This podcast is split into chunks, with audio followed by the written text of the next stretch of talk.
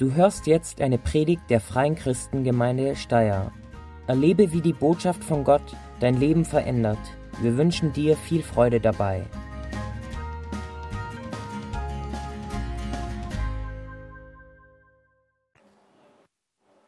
Ist eingeschaltet. So, einen wunderschönen guten Morgen. Ich möchte mit einem Gebet starten, bevor ich weitermache. Jesus, danke, dass du jetzt da bist. Danke, dass wir dein Wort haben. Vater im Himmel, sprich du heute Morgen zu uns, sprich du in den nächsten Wochen zu uns. Begleite du uns, wenn wir heute an Start ähm, hinlegen und etwas Neues starten. Danke, dass du bereit bist, auch wenn ich mich nicht bereit fühle. Amen. Warum so geheimnisvoll? Voll das Gebet heute. Ähm, wir haben die letzten Wochen geschraubt und gebastelt, nicht an einer Zeitmaschine oder an einer Seifenkiste oder sowas, sondern an einer neuen Predigtserie. Und wir wollen heute hineinstarten in die Serie Der Plan. Klingt ein wenig rätselhaft. Entdecke Gottes Plan für uns. Worum soll es da gehen? Worum geht es da? Wir bewegen uns, wir machen eine Reise durch den Epheserbrief und wollen im Epheserbrief entdecken Gottes Sicht für dich persönlich, Gottes Plan für dein persönliches Leben, aber auch für uns als Gemeinde. Der Epheserbrief schreibt sehr viel auch über die Gemeinde, die Gemeinschaft der Gläubigen. Und darum gibt es da ganz viel zu entdecken. Und ein Schlüssel für das Verständnis von Gottes Plan ist selbstverständlich Jesus und das, was er getan hat. Weil in dem, was er getan hat für uns, und das wollen wir heute auch feiern im Abendmahl, durch das, was er für uns getan hat, ist wirkliche Rettung möglich, echte Veränderung und auch echte Einheit. Das heißt, es hat praktische Auswirkungen auf unser Leben und Gottes Pläne sind genialer. Also mir ist heute noch morgen eins gefallen, wir haben ja auch das so ein bisschen in der Grafik drin, dieses das Weltall. Stellt euch vor, es ist eine, eine Nacht, eine dunkle Nacht und ihr schaut darauf und ihr seht diese Sterne. Und je länger man dann so schaut in der Finsternis, desto mehr sieht man ja auch. Gell? Und ich glaube, kaum jemand von uns wird so diesen Blick nach oben machen und dann so irgendwie das Gefühl haben, ähm, totales Chaos, was für Quatsch, ähm, so ein Chaos. Ja? Sondern bei mir, wenn ich darauf schaue, dann denke ich mir immer, wow, unglaublich. Und Gott hat das alles so gemacht. Er hat das so hingesetzt. Und es ist nur ein, ein Bruchteil, den, soweit ich weiß, was wir überhaupt einmal als Menschen überhaupt erfassen können vom Universum. Es, geht, es ist so riesig, es ist so groß. Und da ist jemand, der hat einen Plan, der hat das so hingesetzt da in den Himmel. Und dieser jemand ist Gott und er hat auch einen Plan für dich. Du bist kein Zufall. Du bist auch kein Unfall, selbst wenn dir vielleicht deine Eltern das gesagt haben. Du bist geplant. Gott hat einen Plan für dich. Und warum hat er einen Plan für dich? Weil er dich liebt, weil er sich um dich kümmert, weil du ihm nicht egal bist. Also das ist so dieser, der Tenor dieser Serie. Ich weiß nicht ganz genau, wo wir uns genau hinbewegen werden. Ich bin ja nicht der Einzige, der predigen wird. Leon wird auch kommen. Er ist jetzt inzwischen auch im Pastoralteam aufgenommen worden in der Freien Christengemeinde Linz. Mein Vater wird predigen, die Silvia wird predigen. Also es wird, denke ich, auch abwechslungsreich sein von den Predigern her. Meine planerischen Fähigkeiten sind begrenzt, aber wir wissen und wir können festhalten, Gott hat einen Plan. Bevor ich in den Text reinsteige, heute werde ich äh, aus dem zweiten Kapitel, die Verse 1 bis 10, ansehen mit euch. Ein bisschen ein kürzerer Text aus dem Grund, weil ich euch einige Hintergrundinfos auch liefern möchte und wir das Abendmahl danach feiern wollen und damit es nicht alles zu lang wird, ein kürzerer Text für mich. Und danach geht es aber Woche für Woche einfach von Kapitel 1 bis Kapitel 6 durch den Epheserbrief in Abschnitten und wir können natürlich nicht jeden Vers behandeln, aber wir wollen eigentlich alles abdecken. Zum Einstieg einmal. Epheser, äh, was ist Epheser?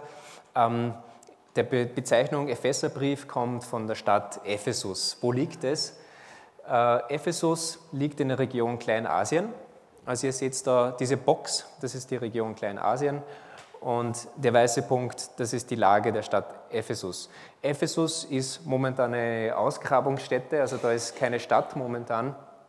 Ähm, und ist übrigens eins der wichtigsten Tourismusziele in der Türkei. Also das liegt in der Türkei. Und äh, es gibt auch eine Verbindung nach Österreich, der Ephesus, und zwar das österreichische Archäologische Institut macht Ausgrabungen seit 1895 in Ephesus. Das heißt, wir Ösis haben ganz viel ausgegraben, äh, was dort liegt und vieles, was, und das einiges, was ich vielleicht heute äh, euch erzählen werde, äh, wissen wir nur, weil wir so brav dort gebuttelt haben. Und dieses Butteln, das geht schon lange und das ist nur unterbrochen worden eigentlich von den Weltkriegen. Also das ist ganz interessant. Gerade erst in, letzte Woche, glaube ich, in den Nachrichten habe ich in den Nachrichten gehört, irgendwo gibt es da was mit Ephesus und der Grabung von Österreich und so. Ähm, ich weiß nicht, wollen Sie, wollen Sie es aufhören oder nein, ich glaube nicht. Also es wird wieder anfangen, haben Sie Unterbrechung gehabt? Okay. Okay, ja. Ah ja, genau. Politik. Okay, gut. Ähm, gut, wir fangen wieder an, wir buddeln weiter. Gut, dass Sie sich geeinigt haben. Also, noch kurz bevor ich äh, in den Text reingehe, möchte ich noch ein bisschen was zur Bibelübersetzung sagen. Also, ich habe voll lang überlegt, aus welcher Bibelübersetzung lese ich heute Morgen vor. Ich habe mich dann schlussendlich wieder für die Neues Leben Bibelübersetzung entschieden, aus der ich auch sonst meistens predige. Ähm, der Text selbst und die Texte in, im Epheserbrief sind zum Teil ziemlich verschachtelt. Sie sind geschrieben vom Apostel Paulus, ähm, eben an diese Gemeinde in Ephesus und manche sagen, die, die Briefe sind so verschachtelt und so krass und da sind teilweise Worte drin, die er normal nicht verwendet, der Paulus, dass manche Theologen sagen, na, das ist ja gar nicht von ihm, das hat irgendwer anderer geschrieben. Diese Meinung vertrete ich nicht. Ich gehe davon aus, das ist vom Apostel Paulus.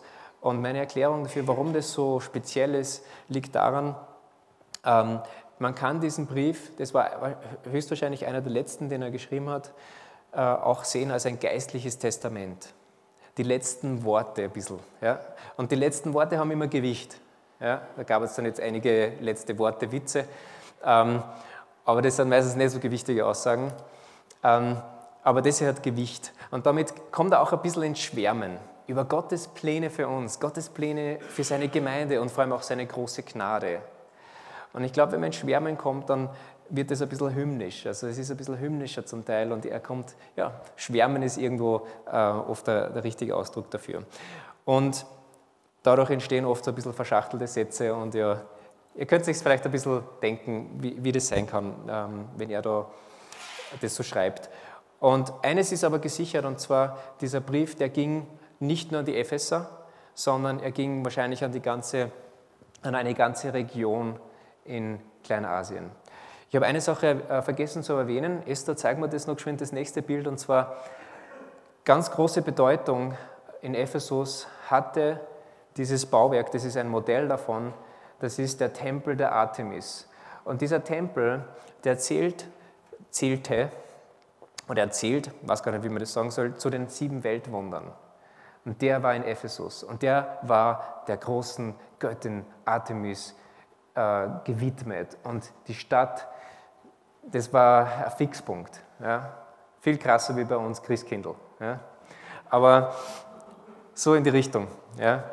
Ähm, nur halt viel, viel krasser und, und ein Weltwunder. Also so ein riesiges Bauwerk für diese Artemis. Ich hoffe, es hilft einmal ein bisschen einzusteigen. Okay, wer sind die Epheser? Wo sind die zu Hause? Was tut sich bei denen? Danke fürs Bild, also wir können wieder zum Titel umschalten.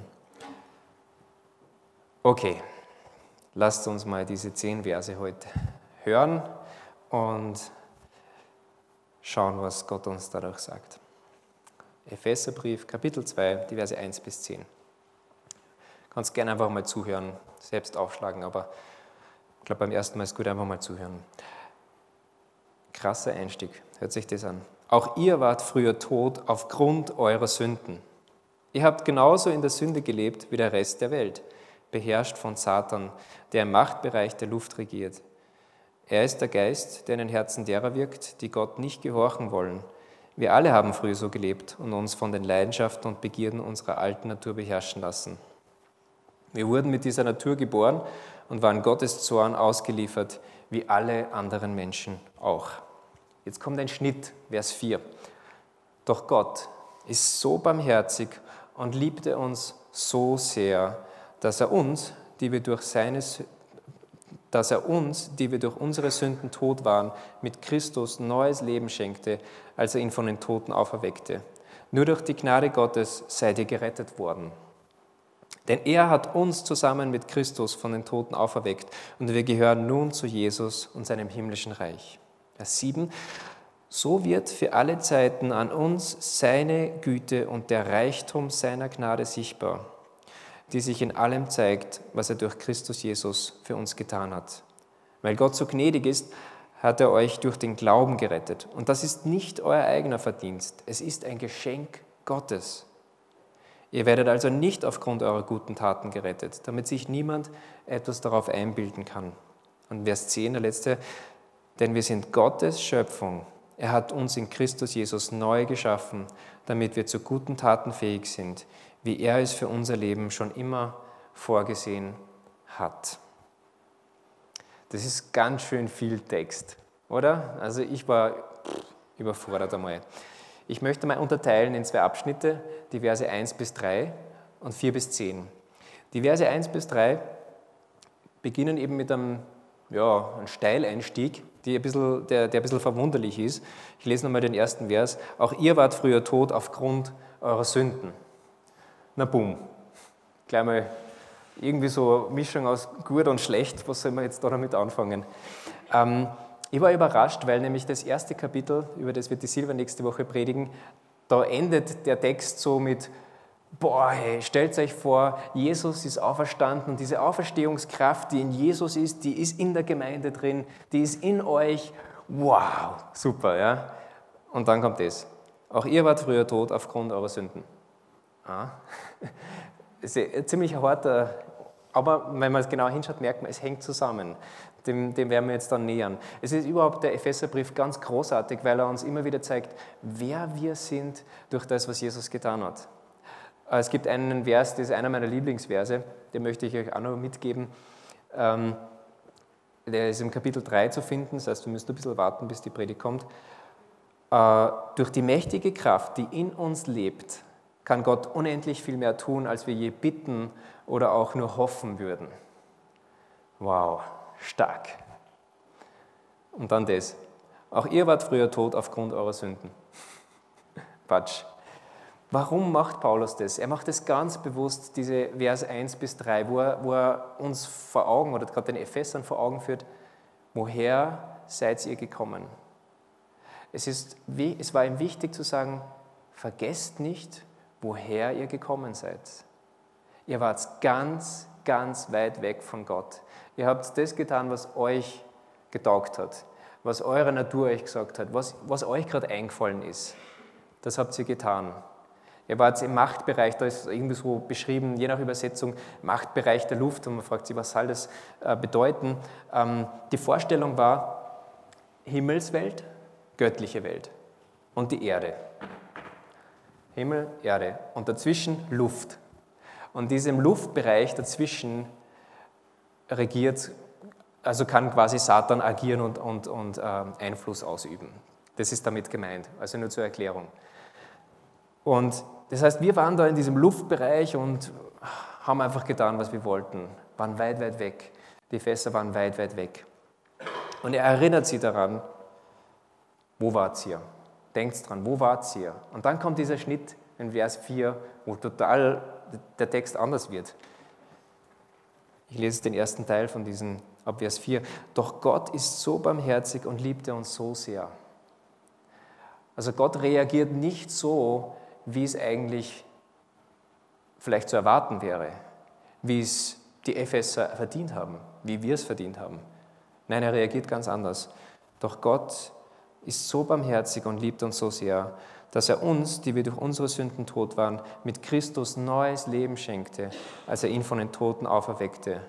Nur durch die Gnade Gottes seid ihr gerettet worden. Hm. Ich fasse noch ein bisschen mehr zusammen. Vers 6 dann noch, er hat uns zusammen mit Christus von den Toten auferweckt. Wir haben ein neues Leben, die Epheser haben ein neues Leben bekommen, als Antwort eigentlich auf ihre Rebellion. Und dann aber der Hinweis, und das ist nicht euer eigener Verdienst, es ist ein Geschenk Gottes. Was ist der Punkt? Von Zeit zu Zeit brauchen wir, und das brauchten scheinbar auch die Epheser, eine Erinnerung, von wo wir gekommen sind. Wir müssen erinnert werden an unsere Gottesferne, dass es uns eigentlich egal war, was Gott will. Und wir müssen erinnert werden daran, dass dieses neue Leben, das wir in Jesus empfangen haben, dass es nicht selbst verdient ist, sondern dass es Gnade ist, dass wir es haben, dass wir es empfangen haben. Es ist pure Gnade, 100% Gnade. Und vielleicht waren gerade die Epheser, die in ihrer Anfangszeit so radikal waren in ihrem Umschwung vom Tod zum Leben, vielleicht war es gerade für sie wichtig zu verstehen, hey, obwohl Gott so viel getan hat in eurem Leben, denkt dran, es war letztendlich meine Gnade, die euch gerettet hat. Es war nicht euer Werk. Aber damit es vielleicht noch vertieft wird, oder ich möchte es noch vertiefen, indem ich einen Rückblick mache, was bisher geschah bei den Ephesern. Kennst du das von den Serien? Was bisher geschah? Ähm, was ist bisher geschehen? Und wir können das nachlesen ähm, in der Apostelgeschichte. Da wird nämlich im Kapitel 18 ab Vers 24 wird beschrieben, wie die Gemeinde in Ephesus entstanden ist. Und ich möchte es kurz einfach zusammenfassen, nicht vorlesen. Ich werde nur einen Teil vorlesen. Angefangen hat alles mit einem gewissen Apollos. Der Apollos, der kam aus Alexandrien, das ist in Nordafrika, das war auch ein Zentrum, äh, wo, groß, wo viele Leute gelebt haben. Er war Jude, hat aber zum Glauben an Jesus gefunden. Und dieser Apollos hat, war der Erste, der in Ephesus von Jesus erzählt hat. Und als dann der äh, Apostel Paulus auf seiner dritten Missionsreise zum ersten Mal nach Ephesus kommt, findet er bereits einige Jesus-Jünger. Allerdings, diese Jesus-Jünger wussten nichts vom Heiligen Geist und sie waren auch nicht auf den Namen Jesu getauft. Das hat dann Paulus mit Freuden nachgeholt. Ähm, und dann ist er noch über zwei Jahre geblieben und hat gepredigt und gelehrt und, hat, und Gott hat das Wort von Paulus ganz, ganz stark auch begleitet mit Zeichen und Wundern. Das ist diese Stelle, wo zum Beispiel Leute Taschentücher genommen haben oder irgendein Stoffstück, das was ein Paulus mal berührt hat, haben es Leuten aufgelegt äh, und sie wurden geheilt. Also ganz abgefahrene Wunder sind geschehen. Und, den, und dadurch ist eine, eine regelrechte Erweckungsbewegung in, in Ephesus losgetreten worden. Ganz viele Leute haben zum Glauben gefunden. Ganz viele Leute haben sich von ihren ähm, religiös-okkulten Praktiken abgewandt. Ihr müsst euch vorstellen, wie diese Stadt drauf war. Ähm, ich habe so eine Karte gesehen von der Stadt, da war die ganz dicke Straße vom, vom Hafen, wo die Leute gekommen sind, ist gleich mal zum Theater gegangen.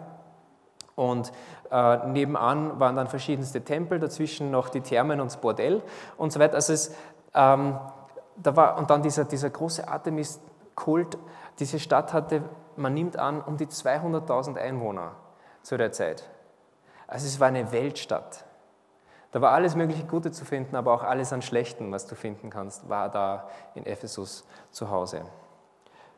Also ein großer Umschwung ist geschehen. Und ich möchte kurz vorlesen paar Verse aus diesem ähm, Geschehen, was da passiert ist.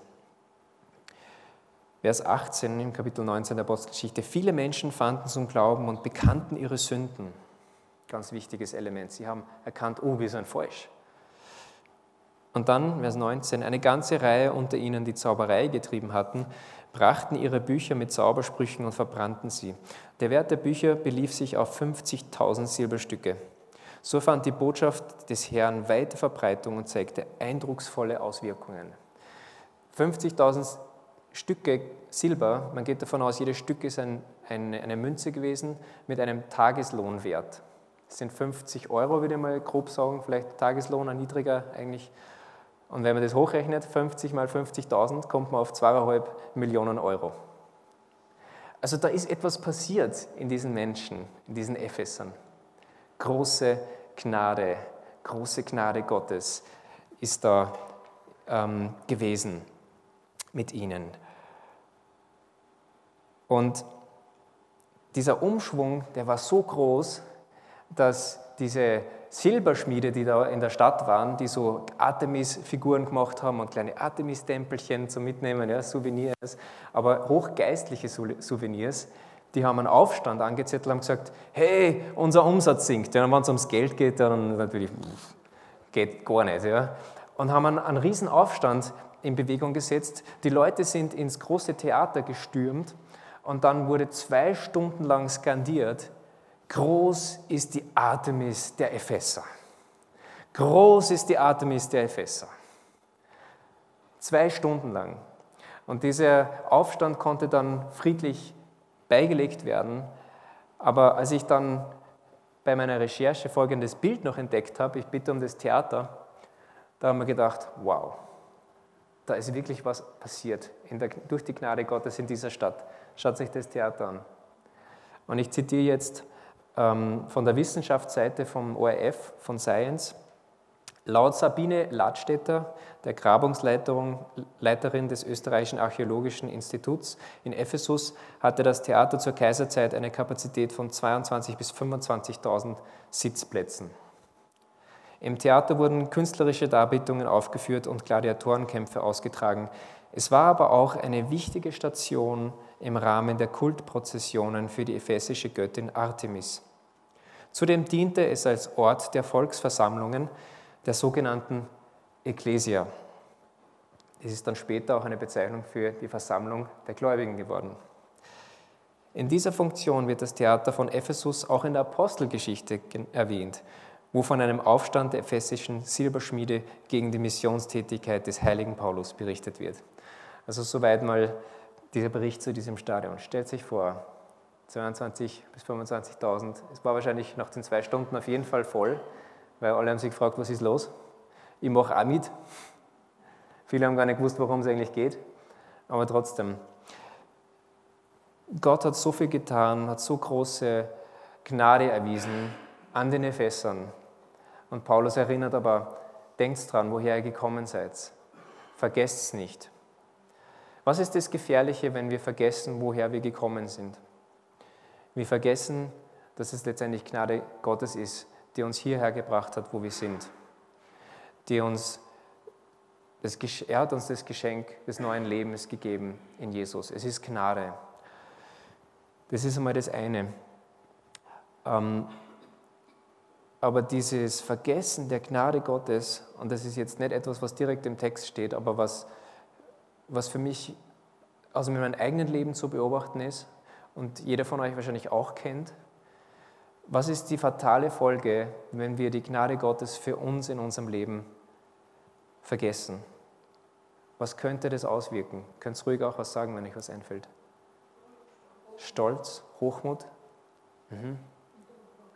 Undankbarkeit. Ja, ich denke, das ist alles richtig. Ja, genau, wir fangen an, gute Werke zu tun. Aus falschen Haltung heraus gute man wird lau. Ich glaube, eines der fatalsten Dinge, das uns passieren kann, wenn wir die Gnade Gottes in unserem Leben vergessen, ist, dass wir selbst ungnädig werden. Mit uns selbst, vielleicht weniger sogar, weil wir eher einen Stolz haben, aber wir werden ungnädig mit anderen. Und das darf nie passieren. Das darf uns nicht als Gemeinde passieren, aber die Gefahr ist groß, die Gefahr ist da. Und die Gefahr hat Paulus, denke ich, auch gesehen bei den Ephesern dass sie vergessen, woher sie gekommen sind und dass alles Gute, das Gott in ihrem Leben getan hat, dass es letztendlich seine Gnade war, die sie dahin gebracht hat. Dass es seine Gnade war, dass die Gemeinde überlebt hat, obwohl die halbe Stadt gegen sie war. Wenn wir Gottes Gnade vergessen, dann werden wir ungnädig mit anderen. Und das ist ganz schlecht. Das darf einfach nicht passieren. Und darum denke ich, ist, ist dieses Wort für uns äh, sehr, sehr wichtig. Wenn wir nämlich die Gnade mit anderen verge vergessen, persönlich und als Gemeinde, wenn wir ungnädig werden, dann bin ich überzeugt davon, dass die Gemeinde jeglichen Glanz verliert. Warum? Weil die Gemeinde dann nicht mehr Gott, den Vater, widerspiegelt in seiner rettenden Gnade, in der auch Jesus gesandt hat. Wir leben in einer Zeit der Gnade. Jesus wird auch mal kommen und er wird Gericht halten. Jesus ist immer gekommen in Gnade und in Wahrheit. Und die Wahrheit ist, Eines Tages wird sich jeder Mensch rechtfertigen müssen. Aber gleichzeitig haben wir jetzt eine Zeit der Gnade, wo Gott noch jeden aufnimmt, der sagt, ich habe verstanden, ich bin rebellisch gewesen, ich möchte zu dir umkehren. Mach du mein Leben wieder neu, erneuere du mich, gib mir ein neues Leben. Wir haben in den letzten Monaten als, als Leitungsteam hier in der Gemeinde ein Buch gelesen. Und in diesem Buch geht es um Gemeinden, die das gewisse Etwas haben. Und äh, der Autor beschreibt in einem Abschnitt, in einem der Kapitel, eine Gemeinde, die dieses gewisse Etwas definitiv nicht hatte. Und ich möchte einfach diese Begebenheit vorlesen von ihm. Hat mich sehr bewegt, wie ich es gehört habe. Ähm, der Autor heißt Craig Groeschel. Was ich vor Jahren erlebt habe, bricht mir immer noch das Herz.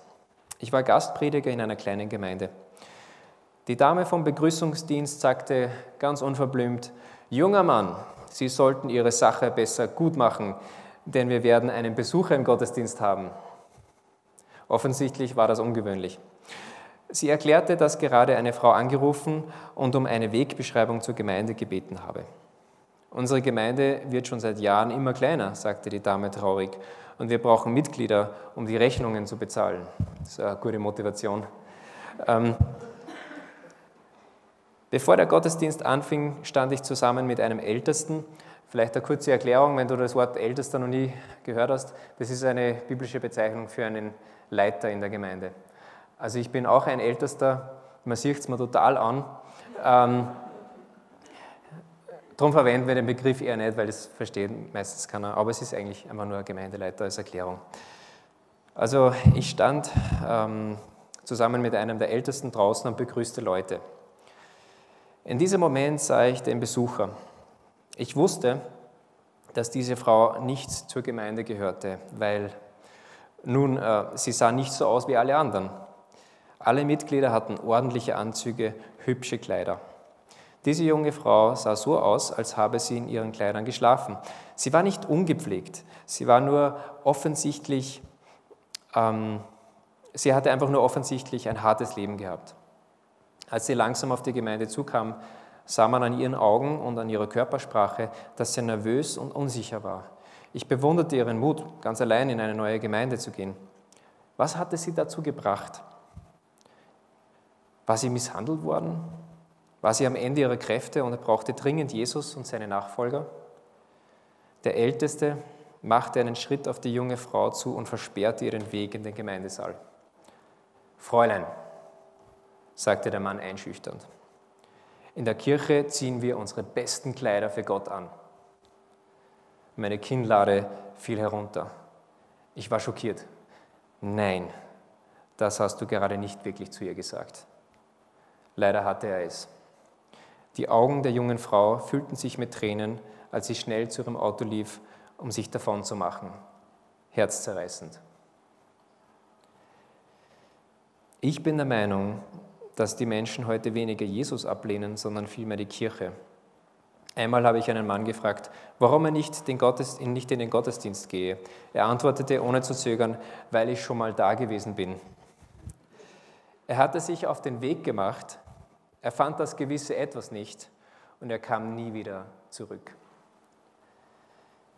Ich denke, das ist ein Bild von einer Gemeinde, wo vergessen wurde, woher wir gekommen sind. Und dadurch vergessen wurde, dass Gott mit uns gnädig war. Und wenn wir die Gnade Gottes vergessen, dann werden wir ungnädig mit anderen. Wir vergessen, dass Jesus gekommen ist, für die Verlorenen, die Verletzten, die Verlassenen, die Vereinsamten, die Verarmten, die Verstoßenen. Für sie ist er gekommen. Wenn wir die Gnade vergessen, dann vergessen wir in unserer Ungnade, dass der eigentliche Grund, warum wir als Christen und als Gemeinde da sind, die Leute sind, für die Jesus gekommen ist, für die wir eigentlich da sind. Das, wenn, wenn Gott nicht einen Plan mit uns hätte als Gemeinde hier auf Erden, könnte er jeden, der sagt, ich, ich glaube jetzt an Jesus, ich habe das neue Leben in ihm, sofort zu ihm in den Himmel holen. Aber das ist nicht der Plan. Eine Gemeinde, die Gottes Gnade vergisst, ist wie ein Krankenhaus, das keine Patienten mehr aufnimmt, weil die Leute alle so krank sind. Das ist eine gnadenlose Gemeinde und das wollen wir nicht werden, das dürfen wir nicht werden, weil Gottes Plan mit seiner Gemeinde, mit uns, ist in Vers 7 und in Vers 10 beschrieben, das Ziel. Was, soll, was sollen wir eigentlich tun? Was möchte er? Ich lese nochmal Vers 7, da steht, so wird für alle Zeiten an uns seine Güte und der Reichtum seiner Gnade sichtbar. Also Gott möchte durch uns seine Güte und den Reichtum seiner Gnade widerspiegeln. Das soll sichtbar werden durch uns. Und dann noch Vers 10. Denn wir sind Gottes Schöpfung. Er hat uns in Christus Jesus neu geschaffen, damit wir zu guten Taten fähig sind, wie er es für unser Leben schon ihm vorgesehen hat.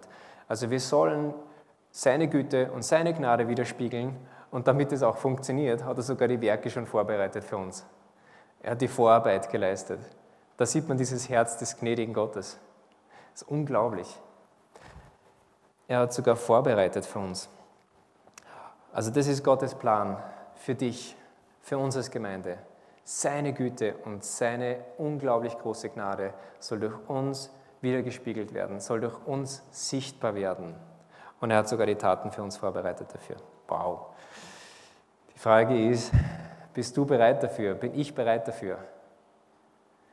Wer sagt, ich fühle mich bereit dafür? Irgendwie zögert man, oder? ah, fühle ich mich wirklich bereit dafür. Ich, ich fühle voll mit euch. Ja. Ein paar Leute haben gar nicht gezögert, hey, großartig, so gut. Ich glaube, dann habt ihr echt nicht vergessen, woher ihr gekommen seid und die Gnade Gottes ist voll mit euch. Aber ich denke mir schon manchmal, ja, kann ich, kann ich das widerspiegeln? Kann ich Gott in seiner Güte und seiner Gnade widerspiegeln? Ist egal eigentlich, ob wir das uns vorstellen können oder nicht. Er möchte sowieso tun. Er möchte sowieso tun. Er hat die Taten sogar schon vorbereitet. Also es liegt gar nicht so an uns. Ich denke, an uns liegt es, dass wir unser Herz ganz neu öffnen der Gnade Gottes gegenüber und sagen, danke, danke für deine große Gnade. Ich erinnere mich, woher ich gekommen bin. Egal, ob du jetzt da irgendeine äh, kriminelle Vergangenheit hast oder eh ziemlich brav warst. Letztendlich waren wir alle getrennt von Gott. Ohne ihm unterwegs, rebellisch, haben seinen Zorn letztendlich auf uns gezogen. Aber er hat ihn nicht an uns entladen. Und ich verstehe, wenn Gott, wir haben manche Leute haben Schwierigkeiten und sagen, oh, Gott kann unmöglich zornig sein. Ich verstehe es schon als Vater. Ich liebe meine Kinder. Aber ich kann auch zornig werden mit ihnen und dann brauche ich große Gnade mit ihnen. Und dann möchte ich gnädig sein mit ihnen. Aber trotzdem können sie mich auch zum Zorn reizen obwohl ich sie liebe. Heißt nicht, dass ich sie nicht liebe. Das hilft uns vielleicht zu verstehen, dieses Vaterherz. Aber sein Zorn hat sich nicht entladen an uns, sondern an seinem Sohn Jesus. Und das ist, was wir im Abendmahl feiern. Und darum hat das Abendmahl so großes, große Bedeutung, weil es hilft uns, nicht zu vergessen, wo wir hergekommen sind und dass es Gnade ist, dass wir gerettet sind. Darum ist das Abendmahl so wichtig. Darum feiern wir. Darum hat Jesus gesagt, gedenkt dem. Wenn wir es nur einmal feiern würden und dann nie wieder, wäre das vermutlich fatal für unser Glaubensleben. Und darum feiern wir das regelmäßig, damit Gott uns erinnert, das neue Leben ist durch Jesus gekommen. Er hat sein Leben für dich gegeben. Er musste nicht. Er hat sich dafür entschieden, es zu tun. Es ist seine Gnade gewesen. Er hat dir ein brandneues Leben gegeben er hat den Zorn Gottes auf sich genommen und wir, wir gehen frei. Das ist, was wir im Abendmahl feiern. Das ist Amazing Grace. Das ist unfassbare Gnade. Und das müssen wir aufsagen. Das werden wir jetzt dann auch im Abendmahl machen, weil wir brauchen es für die Praxis. Und zu der möchte ich jetzt am Abschluss noch kommen. Was sollen wir tun? Was sollen wir tun? Es soll nicht nur sein, okay, wow, wir wollen uns erinnern, hm, ja, das, da kommen wir mal her, Gott ist gnädig, sondern am Ende des Textes sehen wir auch, das sind Taten, die hat Gott für uns vorbereitet. Es hat etwas mit der Praxis auch zu tun. Und so möchte ich das aufteilen in, in, für die, die sagen, ich, ich folge schon Jesus, ich habe Jesus schon angenommen. Ähm, wenn du sagst, ja, Jesus ist mein Herr, Jesus ist mein Erlöser, dann ist deine Hausaufgabe definiert im Vers 7. So wird er für alle Zeiten an uns, also an dir, auch seine Güte und den Reichtum seiner Gnade sichtbar machen. Du, du sollst dich fragen diese Woche, wo kann ich Gottes Güte und Gottes Gnade sichtbar machen? Wo kann ich Gottes Güte und Gottes Gnade sichtbar machen? Ganz praktisch. Ich habe Erinnerungshilfe, zwei Buchstaben. Letzte Woche hat mein V. Wer da war, kann sich noch erinnern, was das V bedeutet. Das war echt genial. Ähm, heute haben wir GG. Güte und Gnade. Das ist übrigens, ist mir dann geschossen, Psalm 23, der letzte Vers. Seine Güte und Gnade sollen dir folgen, dein Leben lang. Und ich habe mal darüber gepredigt, vielleicht kann sich noch wer erinnern, äh, Psalm 23 über den Hirten. Und dieser Ex-Hirte, der da schreibt über die, die Hirte, der, das ist, wir glauben ja oft, diese Güte und Gnade vom Psalm 23, das meint nur uns. Uns verfolgt quasi Gottes Gnade und Güte, ist auch richtig. Aber Gottes Güte und Gnade geht auch von uns aus. Weil wisst ihr, was passiert, wenn Schafe einen guten Hirten haben und die in irgendein verstepptes, schieres äh, Wiesenstück kommen? Nach einigen Wochen blüht und gedeiht alles. Durch die Schafe. Und das ist damit gemeint. Gottes Güte und Gnade ist nicht nur mit uns, sondern es ist auch etwas, das von uns ausgeht, wenn wir in dieser Beziehung zu ihm leben. Das ist genial. Und unsere Frage ist, unsere, unsere Aufgabe ist zu fragen, wo kann ich deine Güte und wo kann ich deine Gnade widerspiegeln? In meinem Alltag, diese Woche. Ich habe noch eine Möglichkeit mitgebracht, dass ihr es nicht vergesst, und zwar, das ist meine Art und Weise. Ich bin ein sehr digitaler Mensch, aber manchmal werde ich analog. Ähm, und dann, wenn ich mir was merken will, dann schreibe ich mir es auf den Knöchel. GG, Güte und Gnade. Nur Inspiration, also ihr müsst es nicht machen. Aber ich werde es machen diese Woche. Einfach als Erinnerung. Ich möchte Gottes Güte und Gnade widerspiegeln. Wie, wie kann es praktisch ausschauen? Vielleicht ist es Zeit, dass du zu jemand gehst und dich entschuldigst. Vielleicht ist es an der Zeit, dass du jemand ein Geschenk machst, gütig bist, gnädig bist, jemand ein Geschenk machst, der es nicht verdient, weil Gnade bedeutet ein unverdientes Geschenk. Vielleicht bedeutet es ganz besonders geduldig mit jemandem zu sein. Vielleicht, hm, ich habe noch ein paar Sachen aufgeschrieben. Ja, vielleicht, vielleicht bedeutet es ein unverdientes Trinkgeld. Das ist eine extrem schwierige Übung. Äh, jemand ein Trinkgeld zu geben, der überhaupt das Trinkgeld nicht verdient hat. Das ist Güte und das ist Gnade in Reihenform. Was mir auch gekommen ist bei, bei diesem Thema Güte und Gnade, gnädig zu sein und gütig zu sein, das fällt uns am schwersten bei den Menschen, die nicht so sind wie wir, die nicht so denken wie wir, die nicht so aussehen wie wir. Das ist schwierig. Aber gerade da wird Gottes Güte und Gnade sichtbar. Und da können wir uns wirklich darin üben, Gott zu verherrlichen, seine Güte und Gnade wieder zu spiegeln. Okay, ich denke, die Hausaufgabe ist, ist klar. Ähm, ganz was Praktisches. Wenn du Jesus noch nicht nachfolgst, wenn du sagst, Jesus ist noch nicht mein Herr und mein Erlöser, dann möchte ich dich einladen, ähm, vielleicht das erste Mal in deinem Leben an Abendmahl teilzunehmen aber nicht nur als ein Ritual, sondern aus dem Verständnis heraus, ich habe es verstanden, es ist Gnade, was Jesus für mich getan hat am Kreuz.